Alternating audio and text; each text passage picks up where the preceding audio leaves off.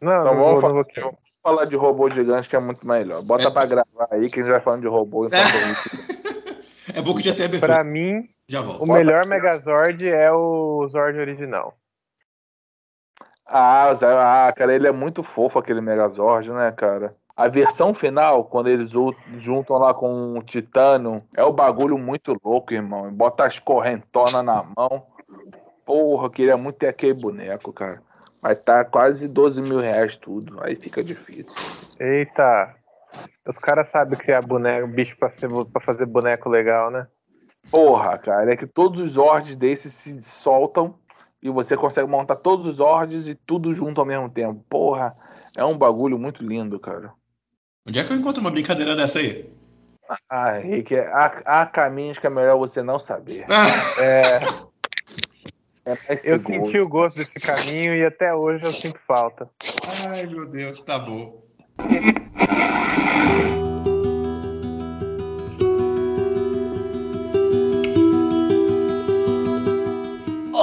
Pessoal! Estamos aqui no Cinema em Série. E se não estão reconhecendo a voz do Beto depois de usar o aparelhinho transmissor de pânico para alterar a voz dele e parecer com a do Filipe, é porque não é o Beto, é o Filipe. E esse não é o episódio sobre pânico, esse é o episódio sobre The Last of Us. Ou seja, vamos usar os anticlímax a nosso favor. E se tiver algum gamer, incel ou cinéfile nos ouvindo e se revoltar com a nota máxima que a série merece no nosso podcast, vão se pi. Então, continuando, o Filipe Pitanga voltou e sequestrou o podcast para falar sobre uma série que tá dando o que falar. Então, já que eu sou o único interessado em falar sobre ela, eu tô aqui gravando sozinho, sem mais absolutamente ninguém. Se vocês acidentalmente ouvirem a voz de mais três membros fixos do podcast que não evadiram com medinho da primeira dissertação de mestrado que viu pela frente, é mera computação gráfica, que eu estou usando só para fingir que eu não estou sozinho. Então, por favor, recebam recado de secretária eletrônica número 1, um, Rick Barbosa, por gentileza. Fale, computador, fale, meu algoritmozinho programado. Todos os meus áudios estão saindo de podcasts passados e foram editados para compor a voz desse programa. Ou seja, se ele falar algo que ele depois se arrependa, acreditem, fui eu que programei. Vamos agora ouvir a segunda pessoa programada pela minha inteligência artificial. Essa é perigosa, porque quando lançar o algoritmo na rede, pode sem querer acabar com a energia no mundo. Alex, por gentileza, vem a nós. Caralho, eu virei o chat GPT, é isso mesmo? Caralho, estamos sendo gravados um programa inteiro de chat GPT. É isso aí. Olha, aqui é uma tendência aí, a gente pode planejar isso aí. Pro... Olha, Olha só, é só a gente permitir dar um pouquinho de espaço a mais que a programação do Rick já dá defeito e fala em cima da do Alex. É uma desgraça isso. Nem programado funciona direito. Agora vamos chamar o nosso terceiro algoritmo. Por gentileza, vem o nosso querido fungo, nossa querida presença fúngica. Matheus, Matheus Maltempo, por gentileza, mas que nunca tem mau tempo. Nossa, mas pelo amor de Deus, se o cara do pânico usar o, o alterador de voz e for a voz do Felipe, eu falo, não, pode vir, vem, vem me matar aqui, que isso, cara? Que voz linda! E, e olha a diferença de abertura, hein? Agora que o Felipe é o novo host e presidente desse canal, hein? Olha só a diferença. Vamos Gente, ver, né? isso não é o Matheus me elogiando, isso é apenas o algoritmo que eu programei para parecer que ele está me elogiando. É porque o fungo faz com que nós quatro sejamos só uma inteligência artificial única, entendeu?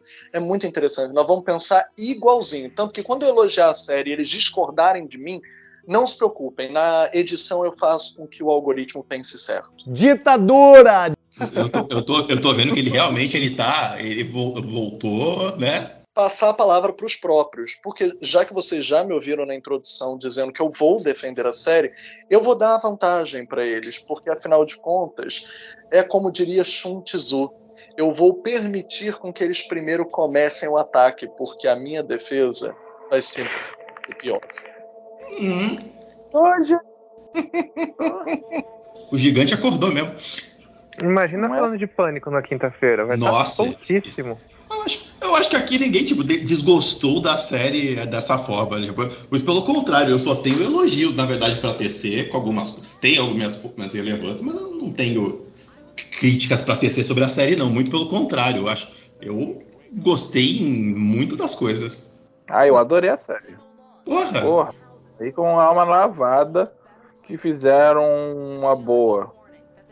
E olha, a gente chegou a gravar sobre adaptações de games malfadadas, todas deram errado e pela primeira vez a gente tem uma que é consenso de crítica e de público e de audiência.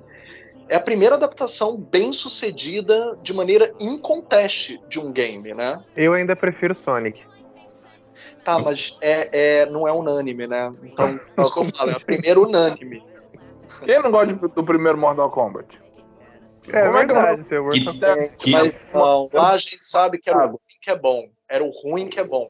O, o Alex acabou de mudar, é verdade. Meu top 3 ainda é Mortal inclusive, Kombat, Sonic e talvez The Last of Us. Inclusive, inclusive homenageada na, na, em The Last of Us, né? Várias vezes aparece lá, gamadona jogando.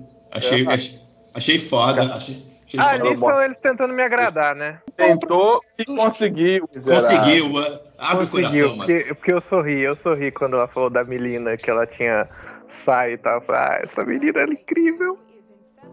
Ela, ela gosta justo da, da, da, Milena ainda, né, cara? Eu acho uma, uma uhum.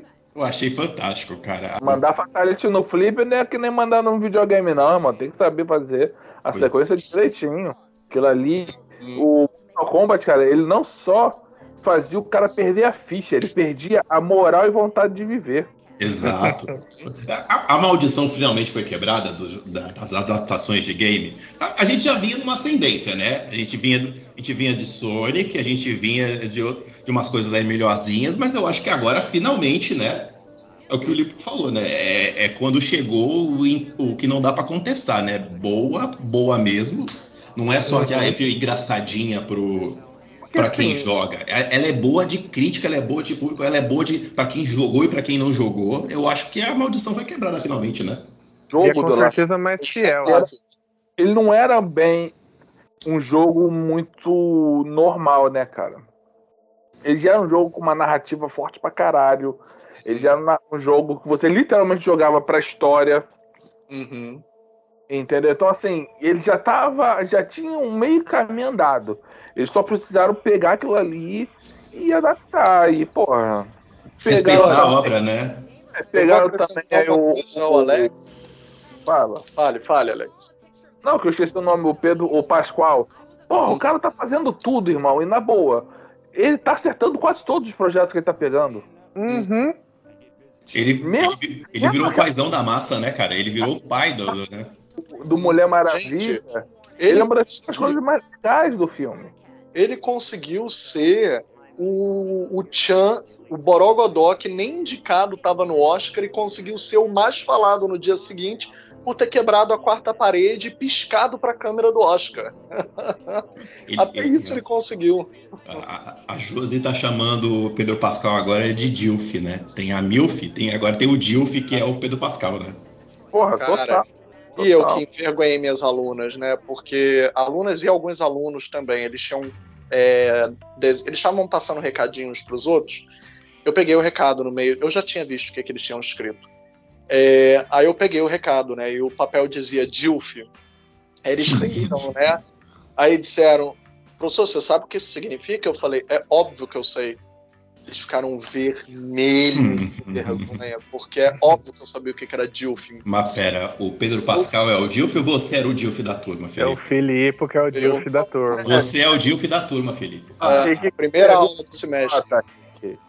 Porra, tu já ouviu? O novo professor é Dilf, hein? Mas uma das pessoas depois me perguntou se sabia o que significava. Eu falei, óbvio que eu sabia. Óbvio que você já. Eu me olho, eu tenho espelho em casa, presta atenção. Porra. não foi, né?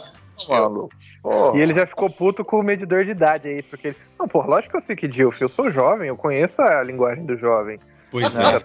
Ô, ô, Mateus, pelo amor de Deus. Você, Deus ainda é jovem. Mas a gente já tá um pouco um grau mais acima. A gente começa a colher os louros de não ser jovem.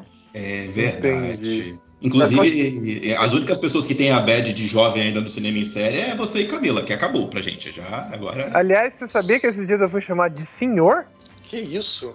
Fui Quem comprar um bolo crime? pra minha mãe de aniversário, moça.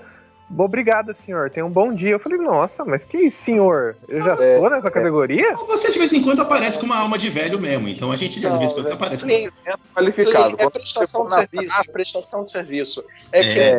eu te dizer, mas é, é, porque nenhum dos quatro necessariamente, quer dizer, eu acho que não, né? Paga por sexo, mas se depois da coisa, né? Também te chamaria de o senhor tá satisfeito? É questão de prestação de serviço. Ih, Tá Eita. É. Tá bom.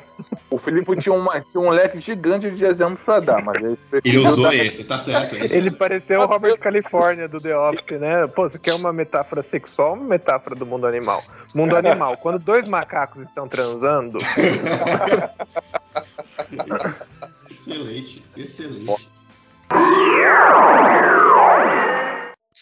Matheus ainda tá quietinho, a gente tá doido para saber por que, que ele não amou tanto quanto os outros três.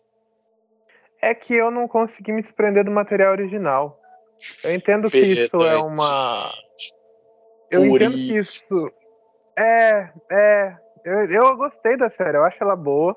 Eu acho que ela faz um grande favor à humanidade de democratizar uma obra que é incrível, fantástica e tirar ela de um nicho porque videogame é um nicho, ainda mais no Brasil, um nicho de luxo, que, porra, videogame é caro, e aí ela leva para uma série que mais pessoas vão poder ter acesso, e acho isso fantástico, eles trouxeram isso de uma forma muito fiel, mas para mim não funcionou, sabe? As cenas, para mim as partes do jogo que eu acho grandes na série, elas são pequenas porque eu não me senti preso à série. E aí eu ainda acho que o audiovisual da série também é um pouco pobre quando comparado com o jogo, sabe? Principalmente o 2, ele tem uns, ele tem umas sequências de câmera, uns enquadramentos, uns momentos assim que eu acho muito mais intensos e acho que a série perde um pouco esses momentos assim. Mas eu sei que eu tô sendo purista, eu sei que eu não consegui me desprender do material original. Sei que isso é uma culpa minha. E talvez é, eu não seja o público-alvo da série. E tá tudo bem também. Eu não vou no Twitter reclamar da série porque eu não sou público-alvo, que como o Beto disse, depois dos 20 anos o mundo não é mais feito para você. Então, assim, é por isso, tipo, esse negócio da Tess que você comentou, eu acho a Tess muito mais interessante no jogo do que na série. Porque você passa momentos com ela, você passa pelos corredores com ela, você conversa com ela, você tem aquela relação do Joel aí, né, e ela Mateus? ambígua. Aí você volta, você volta a um paradoxo que era justamente a razão pelas, pelos jogos nunca terem sido bem sucedidos em adaptação. Um filme não é um jogo. Sim, sim. Mas é por isso mesmo que eu tô falando que é um erro meu, que a culpa é minha. Que eu não consegui me desprender do material original e a série não me impacta. Tipo a cena final. A cena final ela é muito intensa no jogo porque é um jogo. Você é o Joel, você conviveu aquele tempo todo com a Ellie. E aí, quando você descobre que a Marlene quer matar a Ellie, eu matei todo mundo naquela sala. Mas acho muito interessante como eles fizeram na série, um modo mais dramático. Gosto de como eles montaram aquilo. A própria Camila tinha me falado isso. Ela gostou muito desse momento. Eu achei legal ela ter gostado desse momento porque ela não tinha jogado o jogo. E para mim isso é mais importante. Quem não jogou o jogo ter ficado feliz. Depois. A gente acrescenta a voz dela depois por algoritmo, não se preocupa. E, e, quem falou isso mesmo foi ela, de como essa montagem foi dramática. Inclusive, um abraço pra Camila aí que não tá com a gente hoje, mas nos próximos vai estar. Mas, tipo, é por isso que eu entendo, por isso que eu gosto da série, nesse sentido. Porque, tipo, vocês não viram, vocês não jogaram, mas vocês estão gostando, entendeu? Eu acho que só o Alex e eu jogamos aqui. Mas é, então. Last of Us. Só que, tipo, eu não consegui me prender com a série não consegui, assim. para mim, o episódio 8, que é o da Ellie. Sério.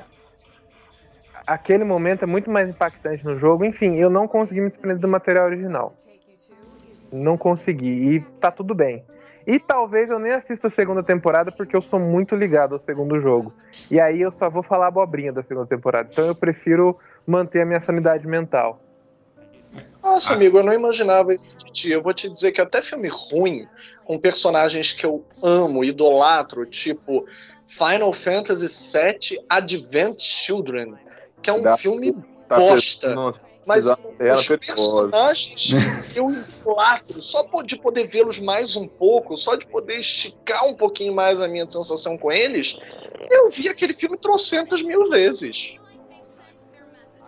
Putz, eu, até, eu acho que eu nem vi a série inteira. Eu acho que eu até pulei alguns episódios da série quando eu fui perdendo interesse por ela. É, pois tu não gostou.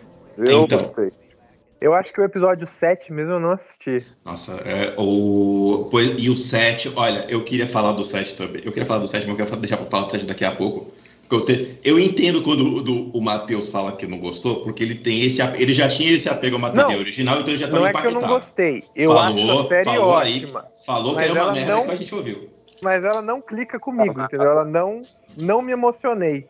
Não tive é, vontade é, ele de continuar. Só acabou de dizer não, eu acho ela ótima, mas eu acho que eu nem vi todos os episódios. Acho! Acho! É Caguei na série, foi isso que ele falou. Você morre só pra não, porra. Eu entendo que ele não tenha sido, que não tenha sido impactado pela série, porque você já tinha um apego ao material original. Então, material, aquela imersão já foi para você no jogo e para você tá bom e tá legal que seja. Agora, como adaptação de um produto de uma outra mídia para frente, eu achei ótima. Ah, porque... eu também. Isso que eu, tô, isso que eu falei. Eu não, eu acho ela excelente nesse sentido. Eu acho que ela fez um serviço de democratização que deveria ter com todas as franquias de jogos quando passa pro cinema. Mas, tipo, a quem já conheceu. É tipo fã do livro que não gosta do filme, entendeu? Eu não consegui escapar dessa maldita realidade que eu achei que eu era mais legal do que essas pessoas. Para de ler livro. Não, você tá lendo livro? É, é, a gente só vê figura, Matheus. Para. Quando falou de Final Fantasy VII Advent Children, eu ouvi que o Alex queria falar algo similar. O que, que você sente em relação a isso, Alex? Porque assim, você é um gamer também veterado. Você consegue se desprender do material original? O que, que te é, satisfaz? O jogo não é filme, é uma mídia diferente. Ali eu quero ver uma outra roupagem, às vezes. Eu sei que, por exemplo, se eu vou jogar num jogo, cara, eu tenho, porra, 100 horas. Por exemplo, um jogo que eu adoro aí, que eu, eu finalizei recentemente, foi o Persona 5. Pô, pra finalizar o jogo 100%, eu gastei 170 horas de jogo. Porra, não dá pra ter um filme com 170 horas. E até mesmo uma série, é muita coisa. Então, assim, o cara quando vai fazer isso, ele tem que condensar, não adianta. Ele tem que pegar ali e adaptar aquilo, um, para quem estiver assistindo, não ficar monótono. Porque é o que muitas vezes erra. Que para e... mim. Fala. Falar, desculpa. Não, que para mim esse é o trunfo do episódio 3. Que o episódio 3 é o melhor episódio da série, porque ele soube diferenciar as duas coisas. Enquanto no jogo você vai andando pela cidade, desativa as armadilhas do Bill e etc., que é muito mais é, interativo, eles conseguiram passar pro audiovisual de uma forma narrativa. Porque se fosse o Joe e a Ellie naquele episódio desativando a armadilha, essas coisas, ia ser chato. E eles conseguiram fazer uma dramatização do Bill, contar uma história do Bill e do Frank, que, porra, ficou maravilhoso e é o melhor episódio da série. Pra mim, 3, 4 e 5 são os melhores é. Esse episódio do Bill do Frank, ele não é só o episódio do Bill do Frank. Eu vi o seguinte: como é que uma pessoa conseguiu se, se desenvolver naquele mundo todo caótico. Uhum. O cara, literalmente, o cara, o cara devia ser aqueles cara muito é, a, a, margem do. A mar, marginal, né? a margem da sociedade ali, vivendo no, só no mundinho dele. Só que, cara, o cara se provou o seguinte: ele tava preparado para aquilo. Ele Tanto é o Dwight, né? É, é literalmente. Ele, ele, ele, ele, é um, um, um, renegado ali, porque até na maneira, na discussão que ele tem ali, aquela cena do, dos dois discutindo, ele fala: Caraca, você tá meio lunático. Ele, ele, não fala isso, né? Mas ele fala: Porra, você tá com teoria da conspiração do governo agora?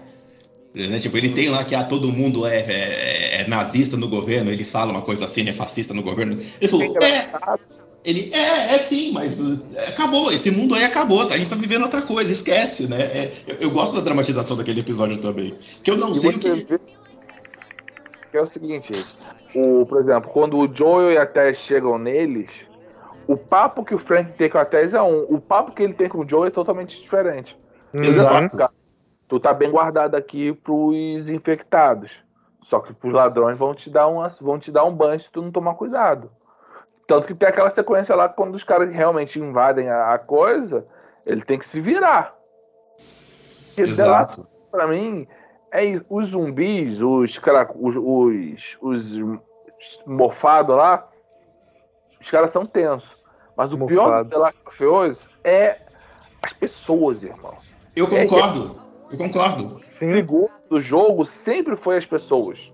Sim. Sim. Então, Tirando e o, o fato deve destacar de que isso não é mérito da série, é mérito do jogo. Os zumbis são zumbis diferentes, né? Eles são por fungo. E muita gente, até que não gosta de zumbi, não só o fato da série ser focada nos seres humanos, mas muita gente que não gosta de coisa de zumbi gostou da série e gostou da estética dos zumbis por eles serem fúngicos, né? Terem fungos uhum. na cabeça, etc. Então, tem a Samantha, por exemplo, ela é um perfeito exemplo. Ela não suporta nada de zumbi. E ela achou eles lindos. Ela quer ter o fungo, o fungo, o fungo, o fungo do fungo que tem, né? Só tem o da L, do Joe e do fungo. Do fungo. Tem o fungo do fungo. Pronto, consegui falar ela não pulava nenhuma entrada, porque ela achava a entrada com aqueles fungos se espalhando belíssima. Então, a série não tem esse mérito, isso veio do jogo, mas conseguiu democratizar o acesso, que foi um argumento que o Matheus usou antes. Por falar em um mérito que não é da série, é do jogo, mas o jogo era mais sutil, ele só declara isso de maneira mais queer. O episódio 3 traz um romance entre dois homens, e dois homens que geralmente não seriam colocados no estereótipo televisivo de um casal gay. Eles dois têm um visual que não necessariamente vai para um lado feminino, que algumas pessoas estereotipam casais gays na TV. É um estereótipo preconceituoso que a televisão reduz, né, reducionista, e eles conseguiram fazer um casal com outras variações, com outras representações, e não só no episódio 3, como no episódio 7, com a Ellie, que no jogo é uma expansão do 1, não está no jogo normal, ele está numa expansão, a aventura da Ellie, aonde ela foi mordida e com quem. E, os, e os, a série assume já uma visão mais queer-friendly, tanto no 3 quanto no 7, e em geral.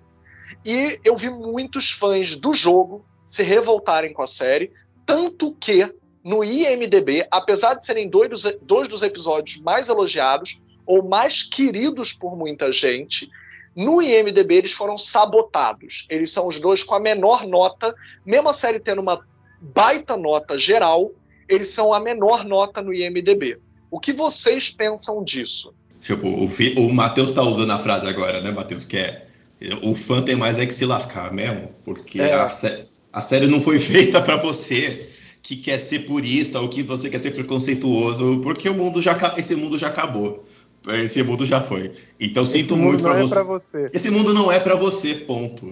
Cara, é, e o terceiro episódio ele é todo poético, ele é todo bonito. Aliás, eu preciso falar o nome dos caras. É o Nick Offerman, que ele é comediante, o Nick Offerman, né? E Murai, é o outro que eu não conhecia, eu fui ver de onde que eu conhecia ele, que é, é o, o Murray. White Lotus. Ah, essa é uma série que eu vou te falar, depois eu falo porra do caralho também, mano. O, foda, e, o Nick, e o Nick Offerman, ele é o Ron Swanson, do Parks and Recreation, que ele faz. Inclusive, ah. o mesmo personagem que ele faz do Bill, que é um cara do, da teoria da conspiração, que odeia o governo, que não gosta de pagar imposto, que é todo esse estereótipo aí que o Felipe falou, de do homem, sabe, do homem machão e tal.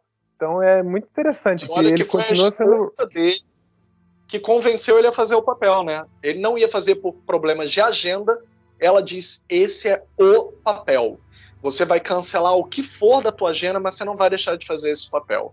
Foi, que bom que ele foi, fez. Foi no terceiro episódio que eu comecei a pegar esse mojo da série de, de contar histórias paralelas enquanto mostra. Tipo, ele não é um, ele não é um road movie, ele é um road movie ao contrário, né? Road movie você teria as, os principais o tempo todo no foco e você vendo passagens, né, pessoas passando.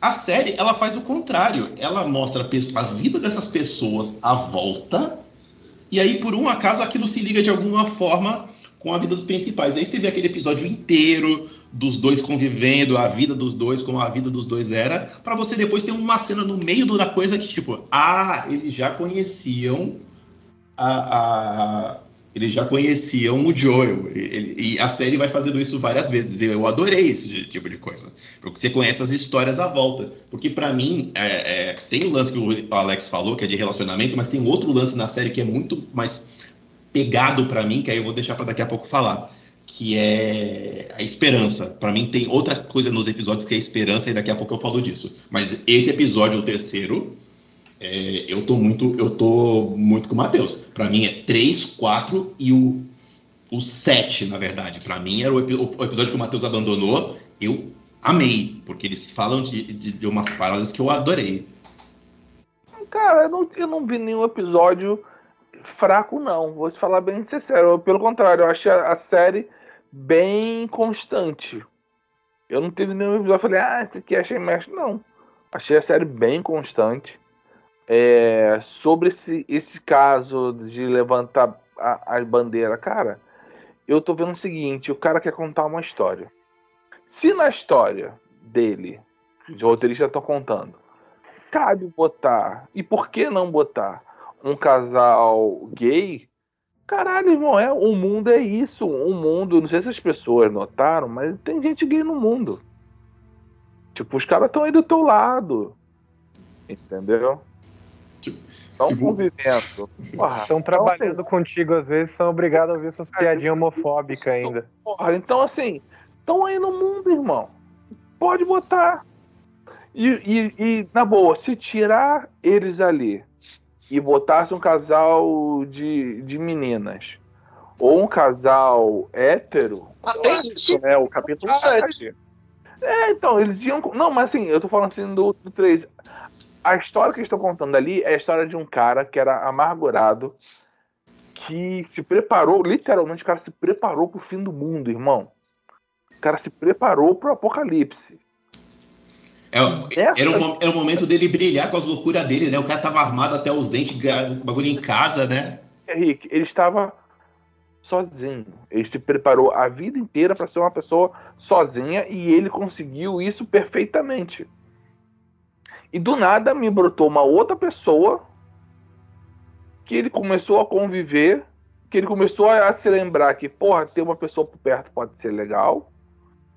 Uhum. Entendeu? E uma pessoa que era totalmente oposto dele em várias coisas, que no final, cara, o cara realmente decidiu, porra, por mais que o mundo tenha acabado, a minha vida começou ali. Ele começou uma outra parte da vida dele, ali, um outro capítulo da vida dele, e ele foi feliz pra caralho. Enquanto você via os primeiros episódios, o Joel, porra, carregando gente para botar na, na fogueira, e criança morrendo, e o pau comendo, o cara tava no mundinho dele feliz pra caralho. Uhum. Tem ideia como isso dá uma porrada assim, e você às vezes não percebe que, cara é isso, sabe? O cara saiu, o cara era quietão na dele e ele conseguiu ter uma vida feliz. Apesar daquela doideira toda daquele mundo. Mas olha, gente, foi... esse episódio, ele é tão lindo, ele é tão perfeito, ele é muito bem filmado também, né? Porque ele passa uhum. várias décadas. Ele é o episódio realmente mais original de toda a série, porque ele é aquele que não está no jogo e ele quebra to, to, totalmente a forma, né? A forma. Ele uhum. passa décadas de uma vez só, anos de uma vez só, rapidamente. Ele tem várias matizes e cromáticas diferentes para cada ano. Então você vê estações do ano diferentes, frio, quente, primavera, outono. Você vê interações diferentes com o ambiente, com os perigos, com o dia a dia. Duas coisas que é muito difícil a gente ver numa série do Apocalipse, né? Que é a rotina, ou seja, a repetição de atos do dia a dia, e a segunda, né, que é o ócio, não ter nada o que fazer. A gente geralmente vê no Apocalipse todo mundo com muita pressa, com muito é. medo, muita perseguição, e ali não é o ócio. O que, que eu posso fazer hoje, já que não tem nada para fazer? Ah, eu vou reformar a loja de móveis, de, de decoração. Por que você vai reformar a loja de decoração? Você vai gastar material porque a gente é ser humano e a gente vai viver como ser humano e a gente vai se dar o valor. E a gente não tem nada o que fazer, então a gente vai reformar a loja de decoração. Ah, é, isso é muito maneiro, cara. É muito bom. Diálogo, e é de chorar é. no final, porque não importa qual seja a sua orientação sexual, seu gênero, sua sexualidade, não importa quem você ama, você ame tudo e todo mundo ao mesmo, tudo ao mesmo tempo, em todo lugar. Independente disso, você tem uma pessoa que olha para você e diz: é, eu, eu, eu vou com você. Eu, eu botei também o remédio na minha bebida. Eu não teria como não ir com você. Você vai se despedir do mundo, eu também vou me despedir. Vamos junto, vamos dormir. Vamos isso... dormir para sempre. Caralho, isso dói, isso dói. Que, eu, quero que, eu quero que casais no mundo inteiro me digam que fariam uma mesma coisa como essa, que a mais da metade vai dizer que jamais. Entende? Sabe? Pô, isso dá uma lagriminha ali no olho você dizer que duas pessoas podem viver tão felizes assim que decidam isso. Em geral. Mas o que Quem eu ia não... acrescentar. Quem não é, vê amor nesse episódio aí tá maluco. É, não, esse episódio tem um é maravilhoso. muito forte. Exato. É que tem um outro episódio que recebe mais hate, né?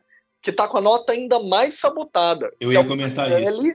Com a amiga dela, que, por quem ela tem um interesse romântico, que é justamente o episódio Deus. 7. E eu queria lembrar a todo mundo, gente, que esse episódio, como eu disse, né, ele é um extra no jogo, ele é uma expansão do primeiro jogo, mas eu gostaria de lembrar o criador da série, né? Muita gente falou, mas o Bill e Frank eram um casal no jogo.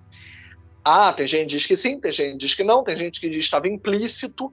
A mesma coisa com a amiga da Ellie, porque isso só vai ser assumido mesmo no The Last of Us 2, que ela de fato vai ter um interesse romântico. Desculpa aí dar um spoiler para quem ainda não jogou o 2 ou quem ainda quer ver a série 2. E ela tá na série. Tá, é, isso, isso. E agora já tá admitido no 1. Já tá admitido que ela tem um interesse romântico com outra menina no 1. Mas vamos lá. É, o, o, criador da série, do jogo, e que tá na série, né, é um dos criadores na série, ele o criador de Chernobyl, então que ótima dupla, né, o Neil Druckmann e o premiadíssimo Craig Mazin de Chernobyl, da minissérie premiadíssima da HBO, ele diz que o suicídio do Frank no jogo, que ele é, quando você encontra o Frank, ele já está enforcado, e ele diz: esse mundo não é mais para mim, eu não aguento mais esse mundo, e etc e tal. E o colapso do Bill demonstra que eles já eram um casal no jogo. E que uhum. quem quis ler, para quem não quis ler, um pingo é letra. Mas foi porque a pessoa quis fechar os olhos. Eu, então eu... o próprio criador admitiu isso. E a mesma pois coisa é. com a amiga da Ellie. Então eu queria saber para vocês, é tão distante assim? Porque da mesma forma que a declaração do 3 é linda, gente, quem não queria ter um encontro romântico como aquele do capítulo 7? Que alguém te levasse num carrossel, depois te levasse para dar fatality com a Milena, depois te levasse para um livrinho de piada sem graça que você só por amor mesmo ouve a sua seu interesse romântico ler para ti Tipo, que encontro perfeito, gente, ainda mais no apocalipse. Felicidade de adolescente, naquela vida oh. merda que eles estavam tendo, né? Mas você sabe, eu vou falar um negócio rápido só. Uma. Tão, tão, tão leve o episódio, sabe? É tão gostosinho. É, só pra eu ir atualizar um negócio. É, o Lipo tinha comentado que o episódio mais com, é, com rating tinha sido o 3 do, do Bill e o Frank. O episódio com mais hate agora, que é, não é mais hate, né? Mas a pior nota do episódio é justamente o 7, que é esse que o Felipe estava comentando. Em compensação, o episódio mais comentado e mais avaliado de longe é o do Bill e Frank. Tem, tipo, o, o primeiro episódio tem 100 mil comentários, o segundo tem 90 mil, o terceiro tem 214 mil é, é, notas que foram dadas. Então deve ter rolado uma campanha aí contra, mas depois rolou alguma campanha de volta e por isso que deu uma equilibrada. Ele não é o episódio. Agora ele não é o episódio é, com menor nota. Em compensação, ele é o segundo com a menor nota, da série, na, no, no IMDB.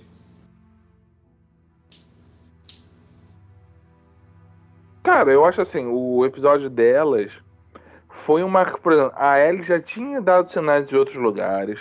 Você vê que é toda a construção que ela tem lá. E, cara, foi uma coisa assim. Muito. para mim foi muito natural. Eu não achei forçado. Ah, não, vamos botar a mina pra se pegar para ficar forçado.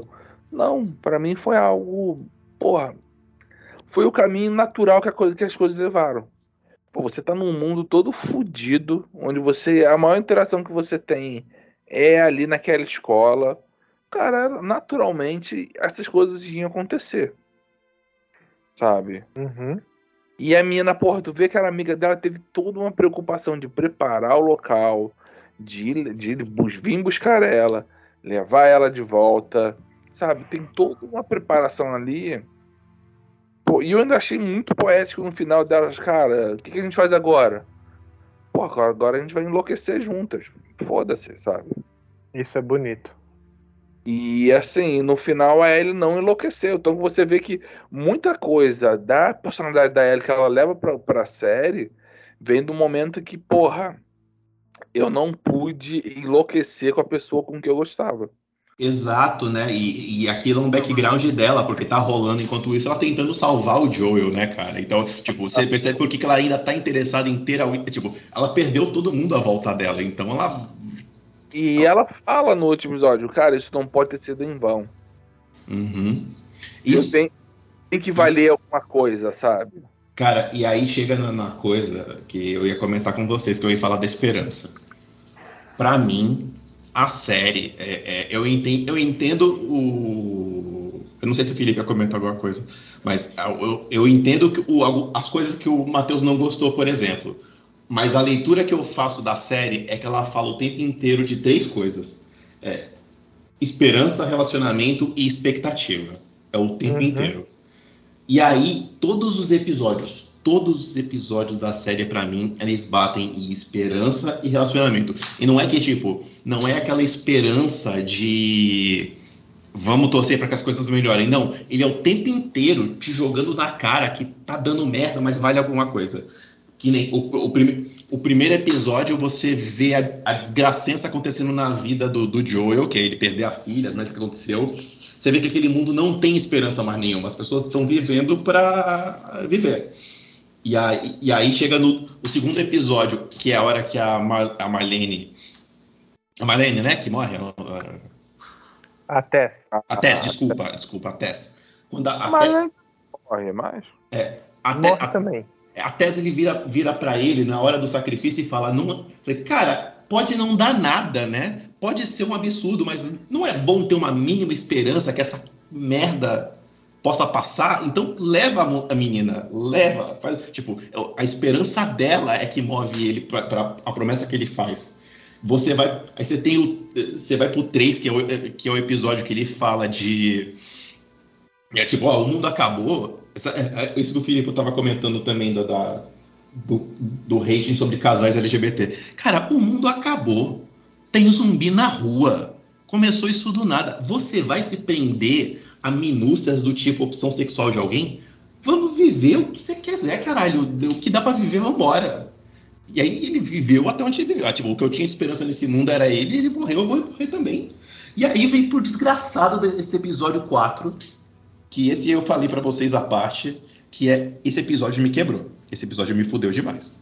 O episódio 4, pra mim, é um dos melhores também. Cara, Não, sim. Não, é o 5. é o.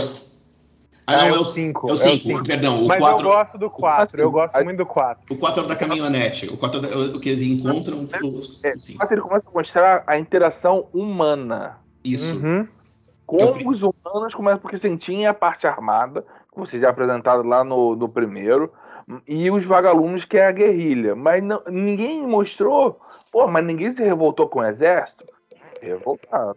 Pois é. E aí sim, Então, che- chega nos Também 5 gostaria de episódios. acrescentar um elogio ao casting. Não só Pedro Pascoal e Bella Ramsey, né? Egressos também de Game of Thrones, mas é todo o elenco. A Melanie, que era do Two and a Half Men, ela era uma comediante.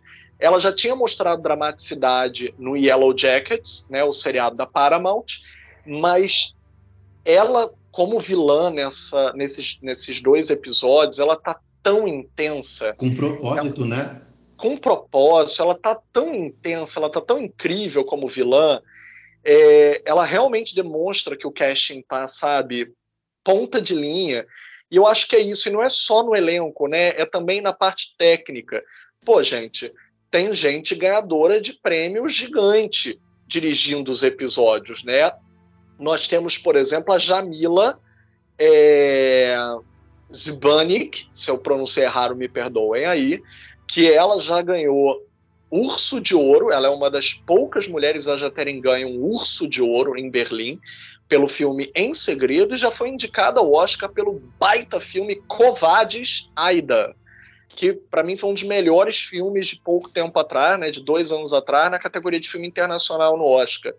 E ela dirige o, o episódio sobre comunismo, né, sobre comuna, Esse episódio é muito bom. Esse episódio é muito bom. desenvolve a história da, da comunidade do irmão melhor até do que o jogo tinha desenvolvido até então, antes de chegar no 2, né? Porque só é desenvolvido melhor no 2.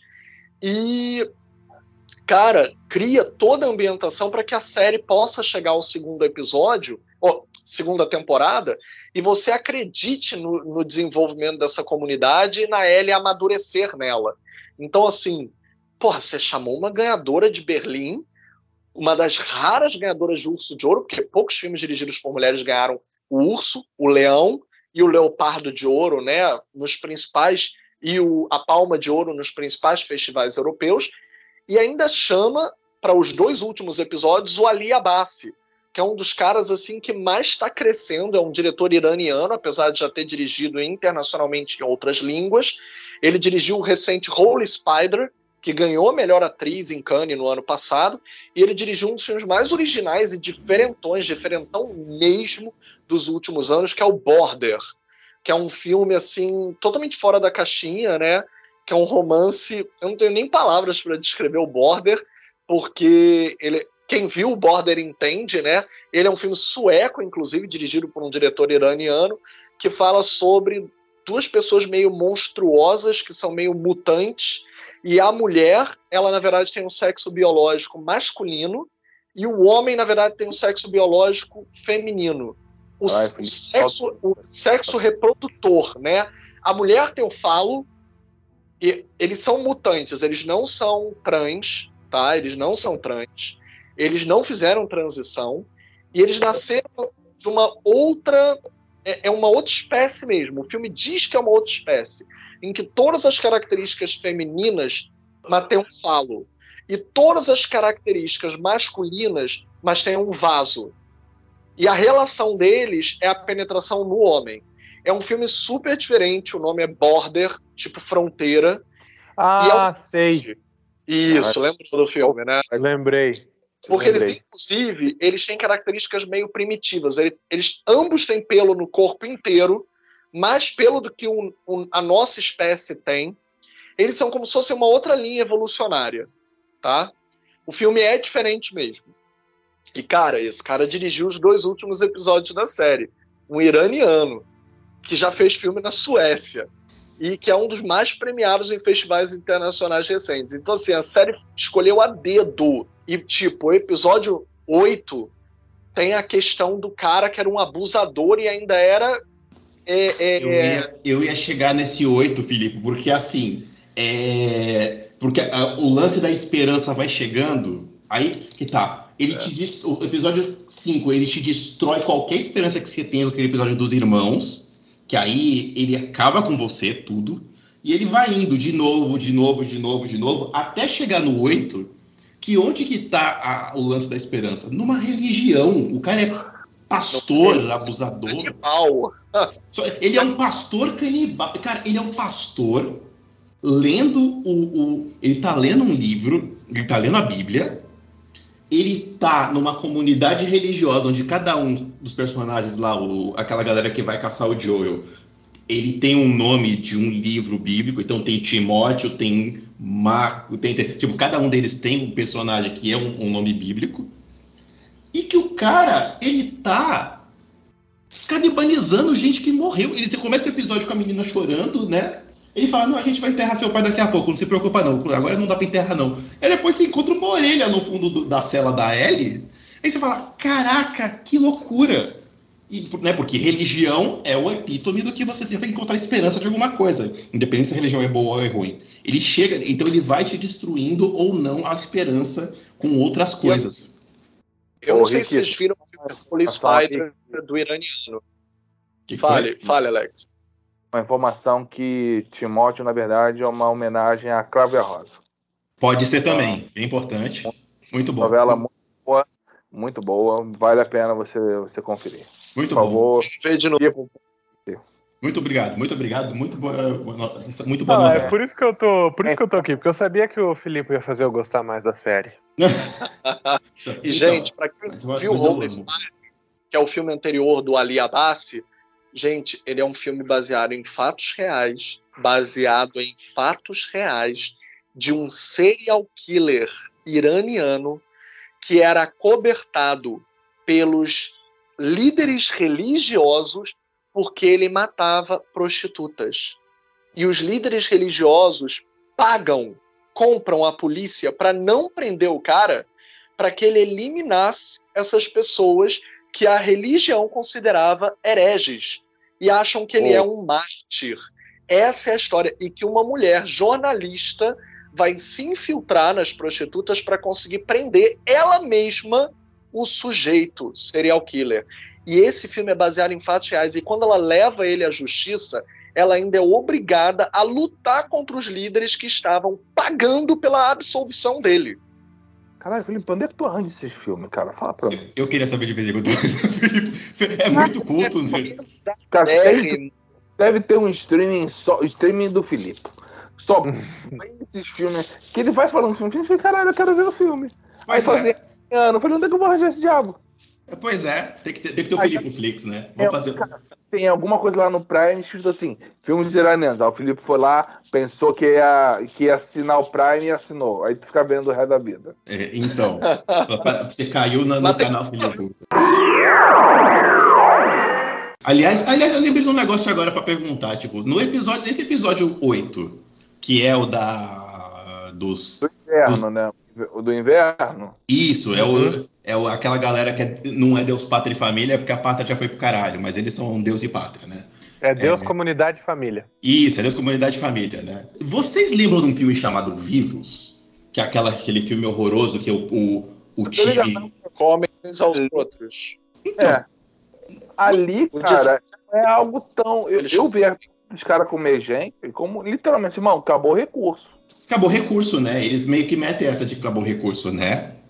Acabou o recurso, entendeu? Ali não tem mais o que fazer. Ela tem uma diferença, né? No Vivos, eles comem os mortos, que já estavam mortos por causa do acidente de avião. No The Last of Us, o cara estava propondo comer pessoas, inclusive pessoas vivas. Quem não for da nossa comunidade, a gente come. Não, e ele deu a linha. E você é. percebe, você percebe isso, sabe quando? Né? Tem uma cena muito sutil que dá para perceber isso. Que é quando o Joel começa a levantar para ir atrás da Ellie, ele vai seguindo uma cena, uma trilha que tem sangue. Aí ele abre a porta, tá lá o cervo que a Ellie tinha matado. Que o cara no começo, no meio do episódio, falou: Ó, ah, bota aí que é um cervo que a gente matou aí e tudo mais. Você acha que é o cervo que eles mataram, porque você viu a cena deles levando mesmo. Só que aí você olha para frente, tem um monte de corpo pendurado na grade. Então você vê que os caras, o cervo, o, o cervo tá inteirinho lá e os corpos estão pendurados. Então o cara, o cara tá comendo gente. Ah, porque na hora, na hora que o cara vai dar a carne pra mulher assar, ela que porra é essa? Ele servo. Ela olha pra ele. Não, é servo não. mesmo, pode ser. Confia, né? Caralho, pode crer. Problemas, né? Você não tinha pra se ligado? Você não tinha se ligado? É isso. Outras duas diferenças pro vivos. Que é, número um, eles enganam a comunidade. A maioria não sabe que está comendo carne humana. E ah, eles é. estão acreditando pela fé. Então eles ainda estão deturpando, eles estão se aproveitando da fé alheia para dizer que veio carne, veio de Deus. Eles estão ali acreditando cegamente. Mas e tem um é. segundo problema: a comunidade fecha os olhos para o fato de que ele abusava das garotas, das crianças.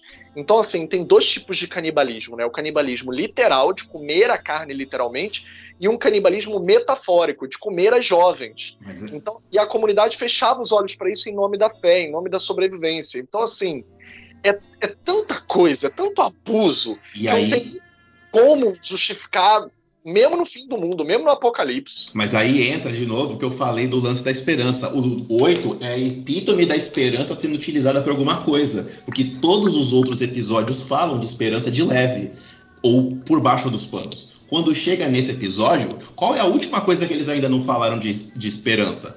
Uma religião. E é em qualquer final de mundo, em qualquer apocalipse, vai ter a galera que ou acredita que aquilo é um propósito de, de, de uma entidade que você acredita, ou que você já passou por aquilo e está tudo liberado. Então, o último ponto a falar é quando chega num pastor maluco. Você já tinha passado por tudo, você já passou por todas as etapas de perder a esperança da sua vida. O sétimo, que é o que ele encontra o irmão, você tá quatro, três, quatro episódios ouvindo o Joel falar: Eu quero encontrar meu irmão, eu vou pro caminho onde tá meu irmão, cadê? Vamos embora, me ajuda aí. Quando ele chega no sétimo, que finalmente ele encontra o irmão, o que aconteceu? Nada. E meio tipo, tá, você tá aí, tá bem, né? Tá legal. quando ele encontra o irmão, ele toma uma porrada que é o seguinte: o irmão vai ser pai. Seguiu a vida. O, é, o, o irmão, irmão seguiu a vida, entendeu? É, é. Uma, ele tem uma, uma nova responsabilidade. Né, Exato. Pai, naquela confusão toda, aquele fim do mundo todo. Ele encontrou com a mina lá do True Blood e, porra, vamos, vamos fechar aqui. A comunista, a líder comunista do bando? É, a comunista do True a Maria. Isso. E, cara, e mesmo assim, o Joey foi egoísta o suficiente falar, cara, eu sei que você tem uma filha, você vai ter uma filha agora, mas eu preciso que você vá no meu lugar. Pois é. E, a, e aí ele falou, cara, não, eu não quero outro, eu quero você. E porque o Joey já estava começando a, a, a, se apegar a ela e ele não queria ter esse fiel de esperança. Para quê? Ele meteu o Gavião Arqueiro. Porra, não me dá esperança para perder depois, não, irmão. Pois é, pois é. é. É o episódio que determina que, tipo, que ele assume que ela é meio filha dele naquele momento, né? Porque é o episódio que a Ellie descobre da filha que morreu. É o... Ali eu acho que quando a Ellie fala, cara, eu não sou sua filha, mas eu quero ficar com você. É. Isso, e, e aí volta o, bagulho, volta o bagulho da esperança, que é aquele, você ter um é, filho, você ter um filho é ter esperança. Aí que te destrói. É uma, eles criam uma relação de, é, de amor. Né? É, é uma, é uma relação de amor que em nenhum momento é deturpada para fim sexual ou não. Ela literalmente pegou, teve nele uma figura paterna e ele viu nela um, uma filha. Exato. Uhum. E aí você e sabe que eles dois estão se importando. Não, desculpa ali. Aí você sabe que os dois estão se importando ah. quando chega no 8, né? Que é quando você tem aquele encontro de volta dos dois, eles estão no episódio inteiro separado, e aí ele pega ela no braço e fala: Tá tudo bem, tá tudo bem, baby girl. Tá tudo bem. Tá... E a tá... série ainda é nova. A série ainda é nova porque ela tem no episódio seguinte um flashback da mãe. E a é mãe isso eu gostei pra caramba. E a, a, atriz, aliás, muito bem escalada, né? Meu Deus, ela é a cara da Bella Ramsey. Ah, posso, posso trazer a curiosidade aqui, Filipe? Posso só completar essa, essa frase? Eu acho muito interessante eles terem chutado ali uma, uma conjectura, uma suposição de que o que fez a personagem da Ellie ficar imune teriam sido as células tronco, né? Principalmente em relação ao cordão umbilical, porque tem muita gente rica hoje em dia, não é para nós réis mortais porque a gente não tem grana para isso, mas quem tem grana hoje em dia é, guarda o cordão umbilical e paga para preservar. E é uma dinheirama para preservar o cordão umbilical. O amiga minha tem... tem, tem até hoje, botou num pote, tá lá. Uau! Mas tem gente que paga um dinheirão caro, carão para laboratório preservar isso. Porque diz que se a pessoa tiver câncer num futuro, etc., as células tronco do cordão umbilical podem servir para curá-la de maneira mais eficiente do que qualquer outra cura. Mas isso já é comprovado cientificamente ou é da base do esperança para ver se funciona? Não. Cordão umbilical já salvou várias pessoas com as células tronco suas quando guardadas desde o nascimento. Já, hum. já há curas com células tronco do cordão umbilical. Sim, para algum, algumas coisas, sim. E, tipo, já, eu digo nesse caso. Já, Rick, só Valgena que é a mesma coisa, Rick. Agora posso só trazer a curiosidade aqui? Perdão, fale, traga. Informação. Sabe por que você achou a, essa atriz tão perfeita e tão bem escalada? Fale. Porque ela é a Ashley Johnson, ela é a Ellie. Ela é a Ellie dos jogos, modelo de rosto, voz e corpo. É, ah, é? Só que e o Joel é o... tão igual a Bella Ramsey. Que a Bella Ramsey não é igual a Ellie do jogo. Não, Porra, mas eu mas amei assim, essa ela... menina. Eu amei essa menina. Ah, mas a é... Bella Ramsey é a Ellie, né? Pelo amor de Deus, cara. Porra, ela é a Ellie, cara. Ela encarnou a Ellie de forma perfeita. E ah, é... o Joel também tá na série. Ele é o capanga lá do, do padre maluco abusador lá. É o loirinho que morre com a facada na barriga, com a facada no pescoço. Ah, é ele? É, é o Joe, é o Troy Baker que fez o modelo de rosto, voz e corpo pro Joe. Os dois estão na série. E também a menina, uma personagem muito importante para a segunda parte, a atriz que faz a voz dela também tá na série. É uma das enfermeiras lá do final do, do final do último episódio. Na verdade, todos os personagens do jogo estão na série, todos os atores voltaram para a série, que eu acho isso muito legal e acho que a, traz uma camada assim muito interessante da da atriz que faz a Ellie ser a mãe da Ellie, porque de certa forma ela deu. Ela colocou a Ellie no mundo, sabe? A Eu personagem isso. Ellie. Simbólico, né? Eu acho que forma um Muito. simbolismo muito interessante. Caralho, caras têm até informação. Porra. Informação. Não, foi incrível. E finalizar aqui foi incrível, porque vai começar o BBB. Eu e Matheus seguimos essa jossa ainda, infelizmente. E como a gente falou, esse ia ser um Drops que acabou se desenvolvendo de uma maneira até bastante elegante. Vocês estão de parabéns por tantos comentários super enriquecedores. Considerações finais. Vamos lá, última rodada. Eu acho que a série vale a pena você assistir, independente se você gostou do jogo ou não. É, é uma série que, pelo que pareça, até os parentes Bolsominion eu recomendei e eles gostaram. E, nem- e nem- e, sério, nem reclamaram do- dos episódios, não. Pelo contrário, acharam até bonitos. É, me, deu até, um- me deu até um fio de esperança, mas não durou dois minutos de papo, mas deixou uma vida assim. Vamos aproveitar, já que você é um gamer inveterado, depois eu pergunto isso também ao Matheus, mas você agora, com o sucesso de The Last of Us, qual seria um outro jogo que você ama, que você gostaria que a HBO desse dois centavos para produzir uma série? Cara, tem um que eu acho que seria foda, mas seria bem pesado e eu não sei se eles conseguiram fazer, que era o Horizon. O Horizon é uma outra, é uma outra franquia totalmente focada. A narrativa, muito uma narrativa de série, uma narrativa muito cinematográfica, mas assim, ela re- ia requerer é, efeitos especiais muito caros. Eu tenho uma péssima notícia pra você, Alex. Porque vai ter? Horizon vai ser feito, mas pela Netflix. Ah, É... é... mas assim, vai ser puxado isso aí, hein? Vai, classificação Vou assistir reclamando, né? vai ficar. 8 eu quero- anos de idade. É, vai ter um T- vai ter um T-Rex, robô e foda-se, vai ser só as tribos lutando. Dirigido pelo Michael Bay. Eu vi vantagem, caralho, aí vai ter T-Rex, vai ter explosão, a Eloy vai, a Eloy vai ser a Megan Fox, vai olhar pra ele assim, hum, toma. O primeiro episódio já vai estar montado na porra de um T-Rex, já, ai, foda-se. Aí Porra, melhorou. Porra, aí sim, aí eu vi vantagem. Mas é uma série que é uma série de jogo que eu viria com, com bastante curiosidade. É. Olha, gostei. Mas vale a pena. A Last of Us é uma série que vale a pena você acompanhar, independente se você conhece o jogo ou não. É uma boa série, ponto. Perfeito. Rick Barbosa, suas considerações finais. E se tiver um jogo também, fale. Eu gostaria que a HBO apostasse. Eu só tenho elogio pra tecer pra essa série porque ela mexeu nos pontos comigo que nem teriam a ver com, com ser uma adaptação de game. Eu amei porque ela ser uma adaptação de pessoas, de você ver o mundo acabando em chamas e você tendo que se apegar a um fio de alguma coisa pra se manter relacionamentos e a sua cabeça. Eu amei, eu amei. Amei. Vamos guardar, gente. Pode botar o título aí, o subtítulo desse episódio. Vai ser The Last of Us, dois pontos. Uma adaptação de pessoas. Que lindo. E, Olha e- e eu, e eu nem fumei nada hoje, saiu espontâneo. Mas nem o Neil Druckmann pensou nisso daí pra colocar o subtítulo na série. Porra! Essa- essas, coisas, essas coisas saem espontâneas, gente. Essas coisas não podem sair pensadas. Enfim, eu, eu amei, eu só posso dizer que eu amei. e eu nem jogo, eu nem joguei tanto assim Last of Us por, por razões que eu sou.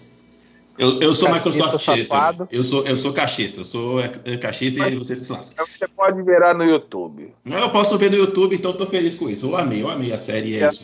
Eu não- vai- A única. é, eu não vou falar uma, um jogo, por, mas porque eu vou fazer jabá da casa. Gente, ouça o podcast 139, que é o Games que, que são filmes e podiam virar filmes. A gente falou a porrada deles lá. É bom que você é, manter a audiência, manter o nosso engajamento alto aí. Mas aí não é virar filme. A gente quer que vire série da HBO. É bem diferente. Não é TV. It's HBO. É, aí fica bem difícil pra mim. Então vai lá, Matheus. Cara, é o que eu falei. Eu acho essa série uma, a melhor adaptação de videogame até agora. É, eu acho ela muito boa por democratizar o acesso à série.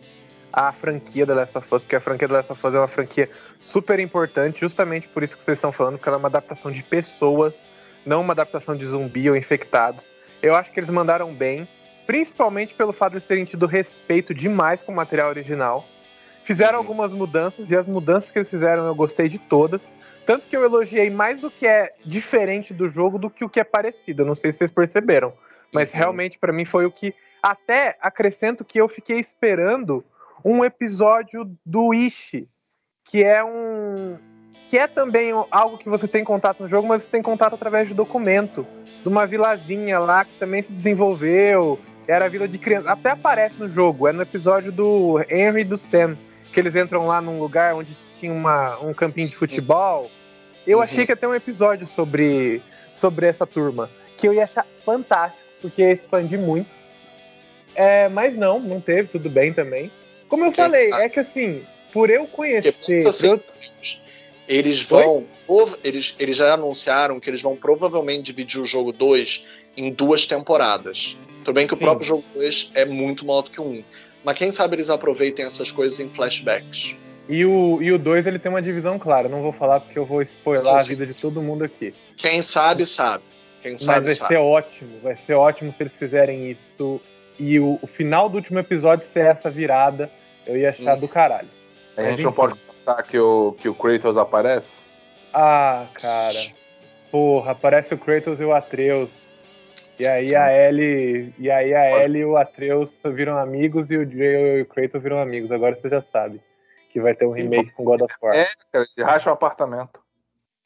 É, e é tipo, a série, eu, eu já falei pra vocês várias vezes, a série só não clicou comigo porque eu conheço o negócio de cabo a rabo, entendeu? Então, eu acabei ficando preso ao material original, não tem como. Eu gosto muito e gosto mais do 2 do que do 1. Um. Então, talvez o 2 eu fique ainda, eu fique mais animado, sabe? Mas hum. enfim, Agora, a sua pergunta de jogo que eu gostaria de virar série também é um jogo que vai virar série. Série pra HBO, é bem específico.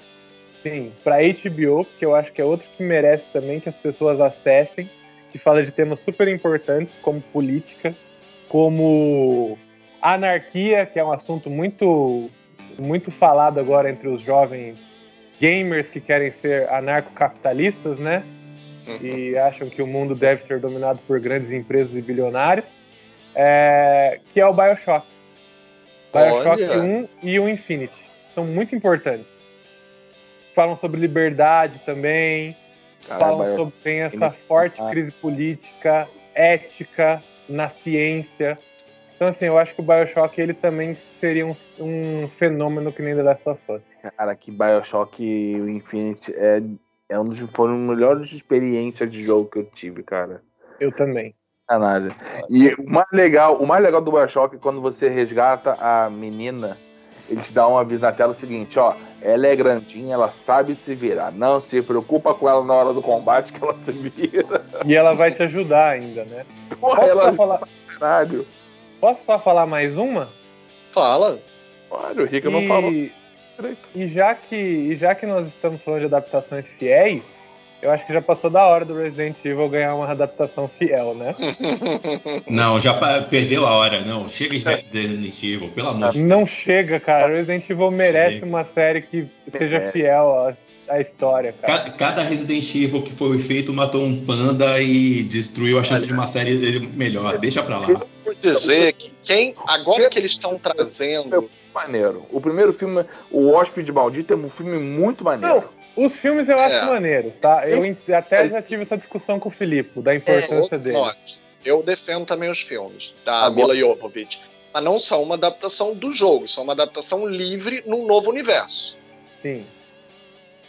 Eu... Mas... Agora, se for acrescentar, eu, eu, eu, eu concordo quando vocês mencionaram o Kratos, né? Porque o God of War ele tinha sido vendido para adaptação de audiovisual há muito tempo. E eles prometeram isso milhões de vezes e nunca trouxeram. Nunca trouxeram a droga, a jossa da adaptação dele.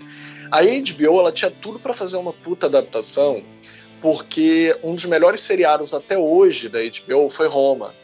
E Roma acabou assim justamente por causa da falta de grana, porque era uma série que custava caro demais.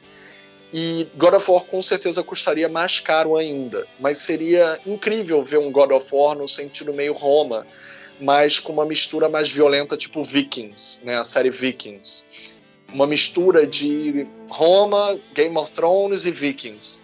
Mas humanizando os deuses, né? Humanizando os deuses e não botando eles muito caros. Seria interessante. Mas a gente sabe que isso não vai acontecer. Isso não vai acontecer. Se God of War for adaptado, Hollywood exige que seja um filme de Michael Bay. Então não vai virar um seriado de HBO.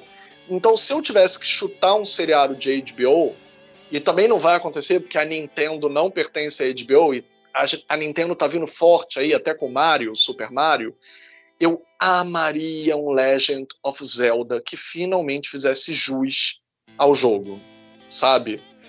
Tratasse esses personagens com respeito que eles merecem. É, eles têm potencial para serem os Senhor dos Anéis do futuro. Pô, cara, se eu fosse pra pegar um título da Nintendo, eu acho que o Metroid ia ser mais legal. Metroid ia ser legal. Pois é, Metroid. E Metroid teria até mais cara de HBO, né? O, o Zelda precisaria de um Peter Jackson para dirigir com uma Veta Filmes. É, o... Um Zelda pelo Del Toro. Posso, Caraca, posso. Eu, eu acho que o Zelda não precisaria nem ser live action, mas uma animação de um estúdio de animação bem feito Uhum. Eu acho que Aliás, daria conta do Zelda. Fez Zelda no Spider-Man no Aranha Verso. É. Aranha seria ótimo.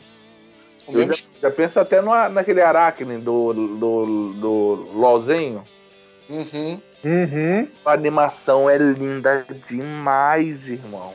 Ah, e pô, essa eu acho que The Last of Us tá junto com a adaptação do LoL, porque a gente esquece da adaptação do LoL, mas ela é incrível também, né?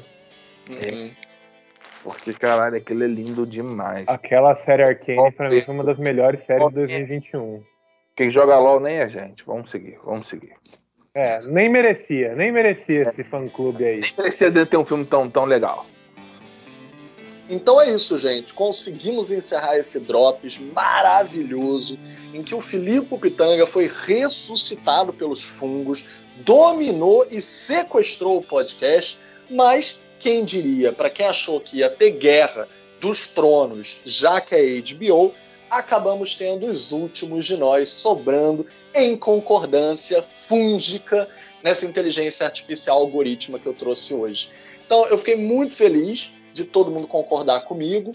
Fiquei muito feliz de ter manipulado um a um, chantageado, é, programado, mas ter dado tudo certo e a gente volta a bater uns contra os outros para discordar da franquia Pânico no próximo não, episódio. A minha inteligência artificial veio para discordar, ela tá aqui não, pô, tá fazendo do caralho, vamos assistir de novo aí para você aprender com o Filipe como essa série é incrível. Não, conseguiu, eu vim aqui para isso. Não, eu vou, a gente vai xingar o Beto porque a gente gosta de Pânico 3, ele não gosta, ele vai ficar puto. Então se preparem. Eu vou assistir Pânico 3 amanhã só pra espizinhar é, ele. É, é, inacreditável como o Beto, até no podcast que ele não tá, ele tá errado, né? É inacreditável. Caso Alberto, porras. Caraca. Valeu, gente. Obrigado aí e voltem sempre. cinemissérie.com.br, facebook.com.br cinemissérie, twitter arroba cinemissérie, instagram arroba site cinemissérie. Valeu, galera. Até a próxima. Beijo. Tchau, tchau.